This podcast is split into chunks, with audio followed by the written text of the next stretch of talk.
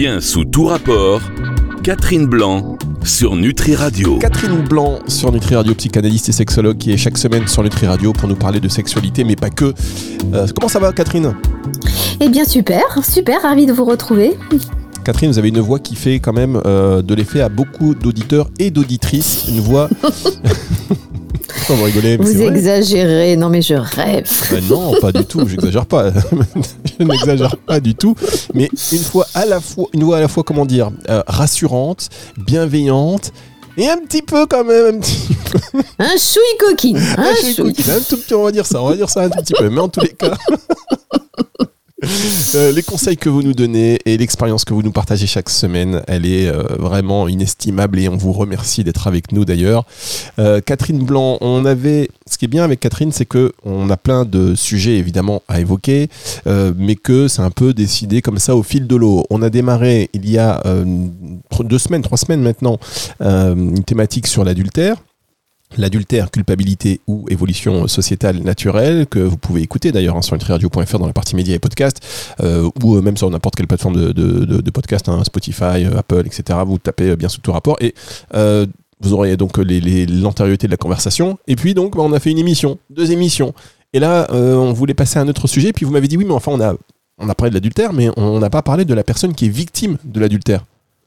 Et oui, parce que Fabrice, vous me semblez plus curieux de la possibilité de l'adultère et du questionnement. Mais, mais quid de l'autre? Quid de l'autre? Ah ben oui, non, non, c'est-à-dire que en fait c'est un sujet qui, qui, est très intéressant parce qu'on l'a vu, où est-ce que ça démarre, où est-ce que, euh, enfin, il y a plein de subtilités, comment comment on, le vit, euh, mais la conversation elle est tellement riche qu'on a effectivement, vous avez raison, on n'a pas pas abordé ce sujet-là. Quid de l'autre, euh, Catherine?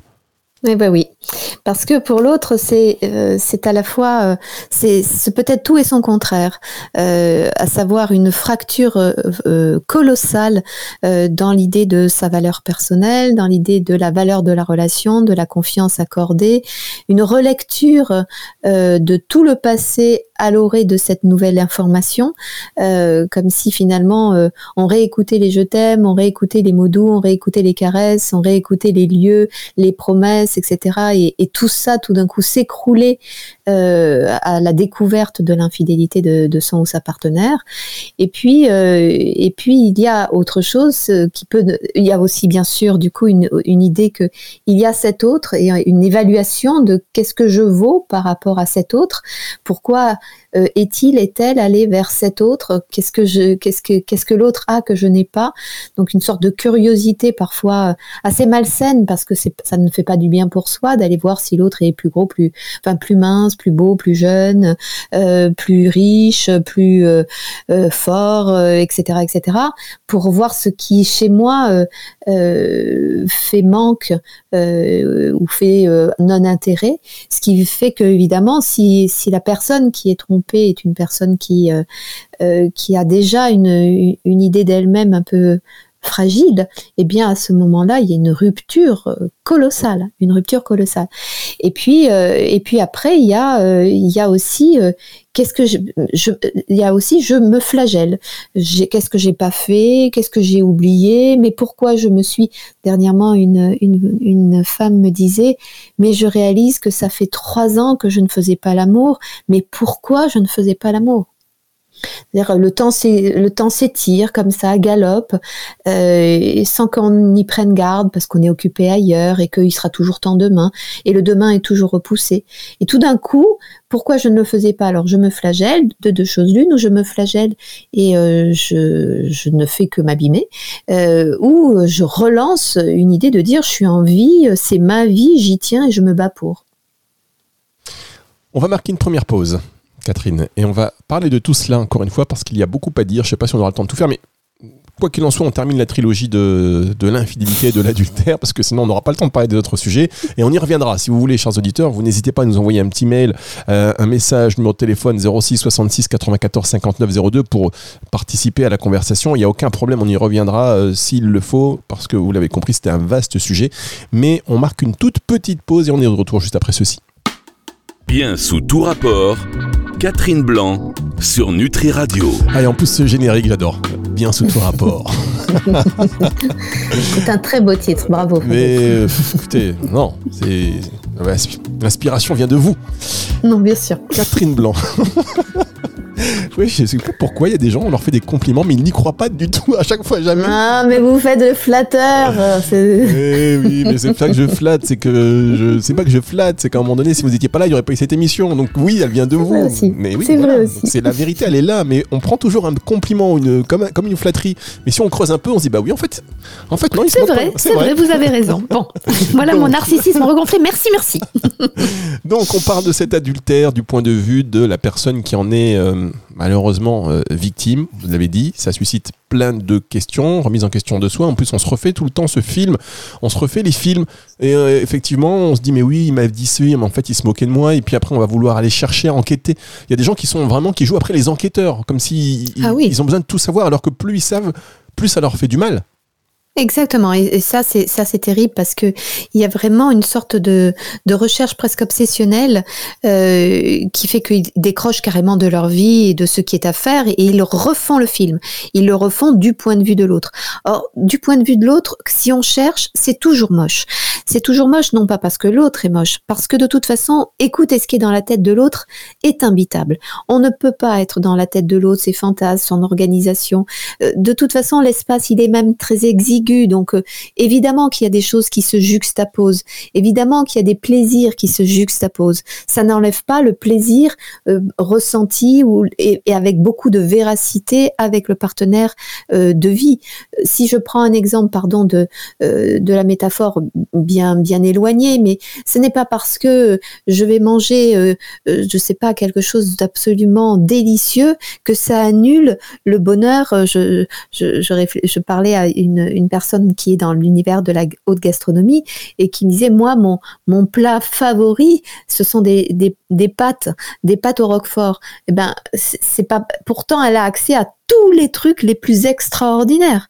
Mais on peut avoir justement ce bonheur infini à avoir partagé des choses à son avec son partenaire quotidien ou sa partenaire quotidienne, sans pour autant que l'extraordinaire euh, cuillère de caviar euh, à un moment ait effacé tout le bonheur de la vie et la sincérité de cette vie. Mais évidemment, quand arrive cette découverte nouvelle pour la personne qui le découvre, évidemment qu'elle regarde tout du point de vue de cette nouveauté. Et c'est comme un nuage qui passe sur son existence.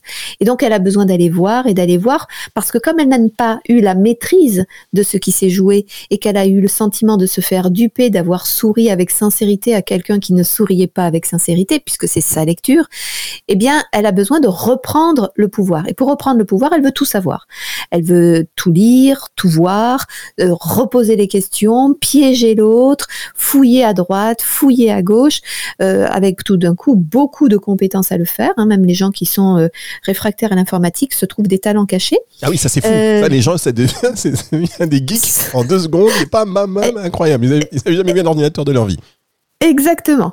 À ce moment-là, ils sont capables absolument de tout. Parce qu'il faut reprendre le pouvoir. Donc on voit bien que ce n'est pas une question de simplement l'adultère, c'est l'idée que l'adultère me laisse penser avoir perdu le pouvoir de ma vie et de, mon pouvoir sur l'autre, mon partenaire. Ce qui pose quand même question, est-ce qu'un couple, c'est avoir un pouvoir sur son partenaire? À ce titre, pendant que je vous parle, que mon mari soit en train de travailler ou que mon mari soit du terrain à ce moment-là, qu'est-ce que ça change pour moi là, ici et maintenant? Alors justement, puisque vous parlez de ça, non, je sais pas, c'est vrai. Mais ce que je veux dire par là, c'est que nous ne pouvons pas, ma liberté à moi d'être en train d'échanger avec vous là, dépend de la, de la liberté accordée à l'autre d'être à sa vie. Et, tout, et je, je, trouve que le, le point le plus important, c'est que quand deux vies se rencontrent, eh bien, il faut qu'à ce moment-là, elles soient sincères et présentes. Évidemment que si les têtes sont ailleurs, les corps sont ailleurs, les émotions sont ailleurs, il y a un total loupé dans la rencontre. Ça veut dire aussi, Catherine, pardon, que mhm. euh, c'est le genre de choses dont il faut enfin, on se met en couple, euh, dans sa tête, il faut être clair et c'est le genre de choses dont il faut discuter peut-être dès le départ cette honnêteté-là, de comment, enfin, si jamais on, est-ce que c'est possible déjà? Alors, euh, pour les jeunes couples, bon, ça peut être euh, possible, mais quand on a 30 euh, ans de, couple, on n'a pas forcément parlé de ça il y a 30 ans, et puis on n'est pas le même puisqu'on a évolué quand, quand l'occasion se produit, mais est-ce qu'on se dit pas, tiens, dans la communication, surtout, s'il se passe quelque chose, on se le dit?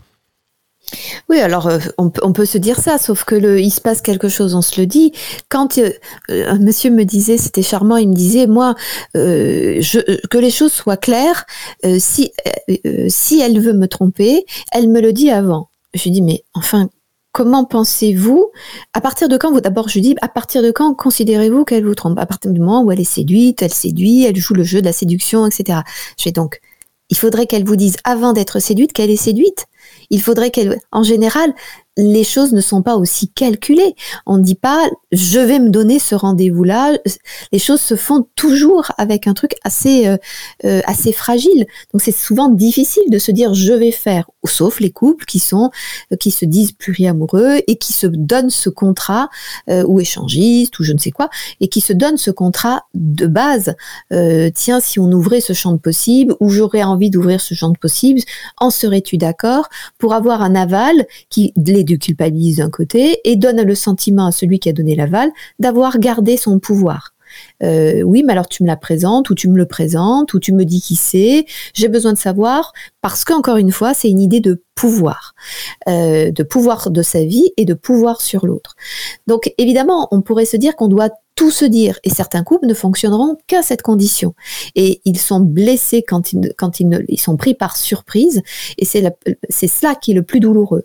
D'autres, au contraire, s'ils le, s'ils le savent, c'est, c'est justement là que se fait le truc le plus douloureux. C'est tu fais ce que tu veux, mais je ne veux pas le savoir. Donc tu dois être malin, intelligent, tu dois être bienveillant, tu dois continuer à m'aimer avec, avec euh, euh, harmonie, avec euh, pétillance. Et je dirais même que puisque tu as cette liberté, tu dois m'aimer plus encore. Donc, vous voyez, chacun va avoir une lecture très très différente. Euh, il y a des gens qui qui s'enrichissent au contact d'une autre personne. Je vous donne un autre exemple d'une femme qui me disait, ouais, c'est louche, euh, il se met à m'offrir des fleurs. Alors que pourquoi on peut pas voir qu'il a découvert avec le temps, euh, avec la maturité, que des attentions peuvent être euh, agréables et entraîner une qualité relationnelle. À moins qu'évidemment, le bouquet de fleurs qui n'a jamais été offert est offert pour payer sa culpabilité, pour contrebalancer sa culpabilité. Et du coup, c'est perçu comme tel, comme étant une violence et pas du tout un cadeau qui est fait. Donc en fait, c'est la question de, de, la personne qui, qui est euh, la personne trompée. Alors il y a un, terme d'ailleurs que j'aime pas euh, beaucoup, je n'aime pas du tout d'ailleurs, c'est je suis cocu. Il m'a fait cocu, elle m'a fait cocu. En réalité, euh, j'ai alors j'ai des cornes, elle m'a mis des cornes. C'est toutes ces expressions un petit peu. Mais la réalité, c'est qu'à aucun moment le partenaire se dit tiens si je faisais violence à mon, à mon compagnon ou à ma compagne et que j'allais coucher ailleurs. Pas du tout. C'est très égoïstement pour soi. C'est pas contre l'autre. L'autre n'a rien qui a changé, mais il y a une histoire d'orgueil on pourrait savoir que j'ai été, que j'ai cette faiblesse d'avoir laissé faire, que je ne suis pas satisfaisante suffisamment ou satisfaisant suffisamment puisqu'il, elle, est allé chercher ailleurs. Donc c'est une idée de moi qui est abîmée par l'action de l'autre, alors que ce ne devrait être que l'acte de l'autre. Merci pour ces précisions, Catherine. On se retrouve euh, dans un instant, le temps de une pause qui est la dernière de cette émission. Bien sous tout rapport, Catherine Blanc sur Nutri Radio. Catherine Blanc sur Nutri Radio. Bien sous tout rapport, on parle de la fidélité vécue cette fois-ci. Euh, y avoir le ressenti, la sensation de la victime, que ce qu'on fait quand on est victime d'adultère, on l'a vu, on se découvre des capacités d'informatique, des capacités d'enquêteur, on veut tout savoir, ça nous fait du mal, et alors on apprend quand même sur soi finalement, euh, parce qu'il faut bien en sortir à un moment donné, alors soit on pardonne, euh, soit on ne pardonne pas, mais quand on décide de pardonner, d'aller au-delà, ça fait aussi évoluer la relation. Absolument. Ça fait d'ailleurs, il y a des, une, dame me disait dernièrement, elle, me disait, je fais l'amour aujourd'hui comme je n'ai jamais fait l'amour de ma vie avec mon mari. Elle me dit, je ne sais pas d'où je sors ça. Et elle l'a sorti, bien sûr, en partie de la peur qu'elle a eu de le perdre, en partie du besoin de d'être meilleure que l'amante, euh, mais aussi elle a réalisé que sa sexualité, elle s'était pas permise de la développer et que tout d'un coup tout était possible. Et, c'était très joli parce qu'elle me disait je, je n'en reviens pas, je fais l'amour dans des lieux que j'aurais jamais imaginé une seule fois, j'aurais même dit que c'était impensable, impossible. J'ai une liberté aujourd'hui que je n'avais pas. Ceci étant, ma réponse était de lui dire, il vous faudra veiller à continuer à nourrir ça. Parce que si c'est simplement pour le récupérer maintenant, il y a fort à parier que dans peu de temps, ça se tarisse à nouveau.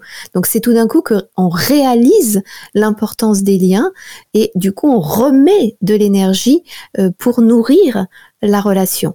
Et, euh, et, effectivement, nourrir la relation. Moi, j'ai vu des couples qui se sont, qui ont décidé de faire des bébés. J'ai des, des couples qui ont décidé de changer de vie, de euh, parce que finalement, ils réalisaient qu'ils étouffaient aussi dans leur existence professionnelle, les lieux de vie, où tout d'un coup, c'est un, c'est comme un choc, mais au même titre que les gens qui risquent de mourir, euh, qui ont eu une maladie grave, ils sont passés à, à ça de, de mourir et tout d'un coup ils changent leurs priorités, leurs valeurs parce qu'ils ils voient l'urgence de vivre pleinement leur existence.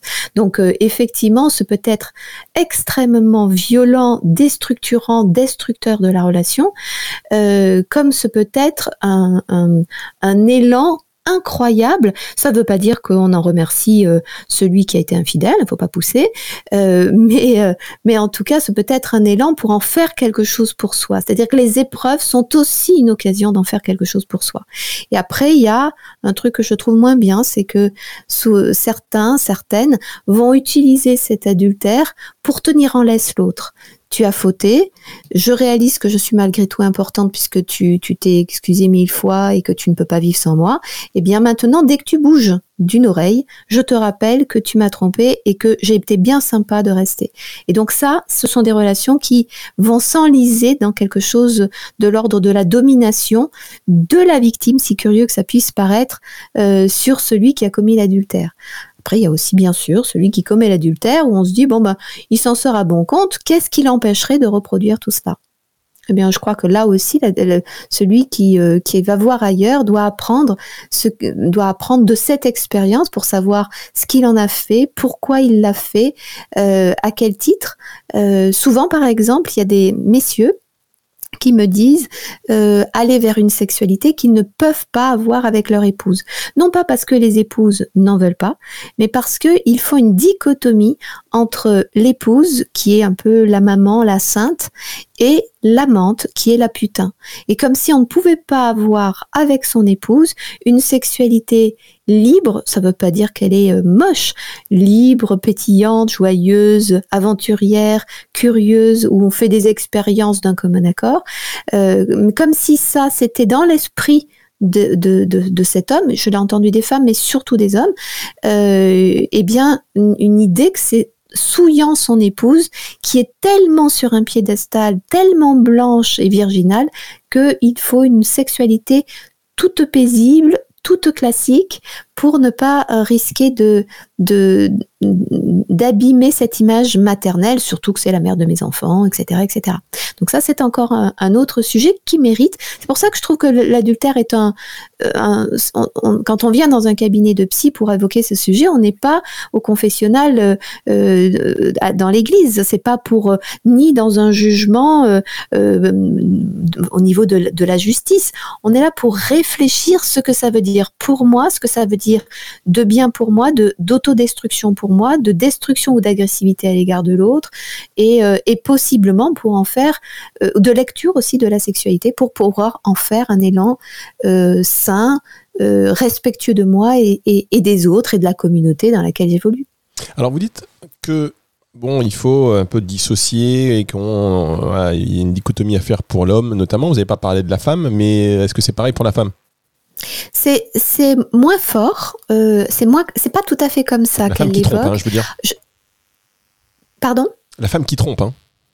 Oui, oui, la femme, la femme qui trompe, oui, oui, c'est bien ça. C'est, c'est pas aussi, euh, elles vont pas dire l'homme parfait et, et, le gigolo. Elles sont pas dans ce, dans ce truc-là. Assez curieusement, euh, c'est, elles font la même dichotomie que les hommes. C'est-à-dire, avec mon mari, je suis une épouse et une mère avec euh, mon amant, je suis une femelle.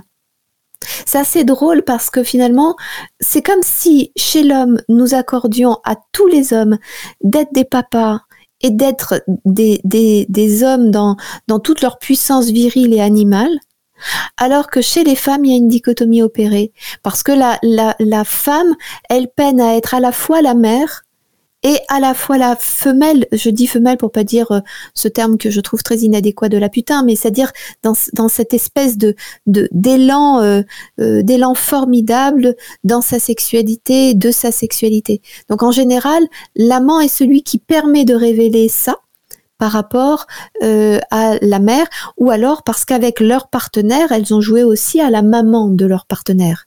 Et donc, il faut l'amant pour pouvoir redevenir la femme. Elles se sont enfermées ou elles ont été enfermées dans le rôle maternel. C'est très intéressant. Alors, mesdames, messieurs qui nous écoutez, vous êtes en couple. Mhm. vous êtes en couple et vous avez une partenaire, par exemple, très sage, très côté maman, très euh, voilà je pense qu'à un moment donné, il faut aller parler à Catherine ou qu'il faut aller basculer euh, du côté où vous allez peut-être. Et inversement, euh, inversement, messieurs. En tout cas, il faut se dire, faisons attention, on est très papa-maman. Voilà, c'est ça. Et de l'autre côté aussi. vous avez des coups, par exemple, quand ils se parlent, c'est. Euh, alors, c'est très joli, hein, mais mon bébé, euh, euh mais tu ma chouchou, comment tu vas, mon chouchou Évidemment que quand on est comme ça, ça va être difficile hein, de se retrouver dans un lit à érotiser une relation en toute liberté. Ah, ça me fait rire. C'est exactement comme ça qu'on m'appelle, moi. non, je rigole. je plaisante évidemment. Mais euh, je vois ce que vous voulez dire. Donc voilà, si votre partenaire, euh, vous l'avez placé trop sur un pied, qui est euh, peut-être voilà, le, le, papa ou au contraire la maman, machin, etc. Et si c'est trop parental ou trop enfant, la sexualité va en pâtir.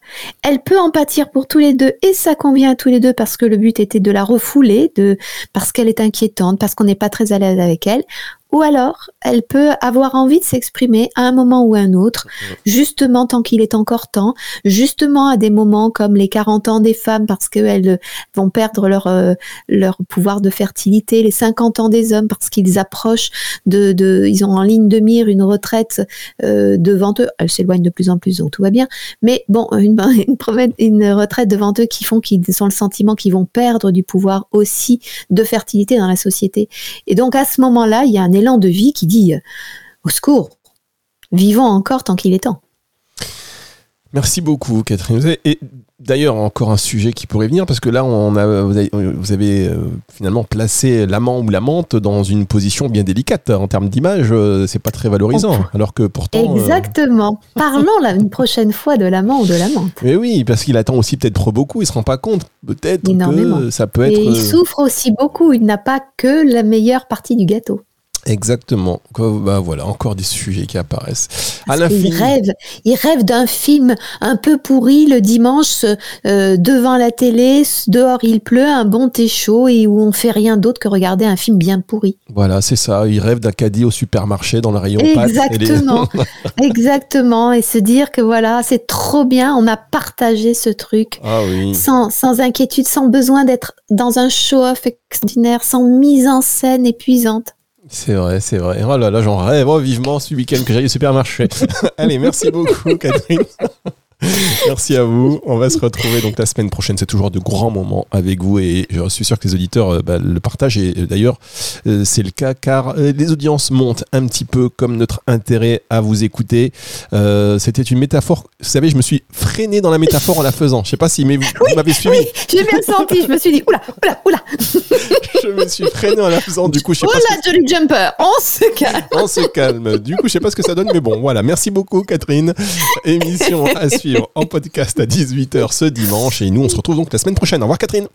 Au revoir, Fabrice. C'est la semaine prochaine. C'est le retour de la musique tout de suite sur Nutri Radio. Bien sous tout rapport, Catherine Blanc sur Nutri Radio.